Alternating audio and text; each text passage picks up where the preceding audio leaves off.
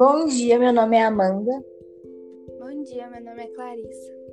E a gente vai falar sobre a esfera celeste na bandeira do Brasil.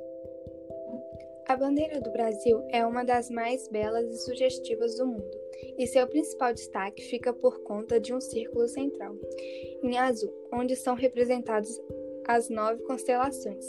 Na verdade, a bandeira do Brasil é a única do mundo que possui a representação de uma esfera celeste, mas poucos brasileiros sabem disso. Esse céu é justamente o grande diferencial da nossa bandeira.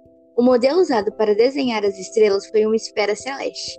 Trata-se de um globo oco em cuja superfície colocamos as constelações, ou simplesmente a contornamos com tiras de madeira ou metal, representando a linha zodiacal, os, para os paralelos e meridianos celestes. A Terra fica no centro. E essa perspectiva geocêntrica é plenamente justificável.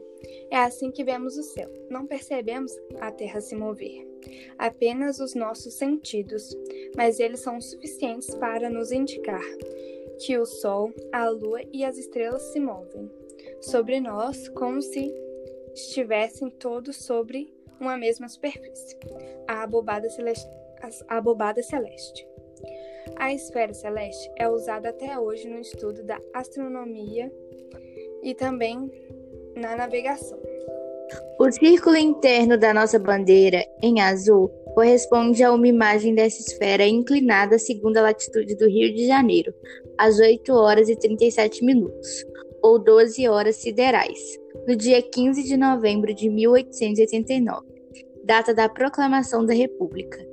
Trata-se da mais complexa ilustração celeste já imaginada para uma bandeira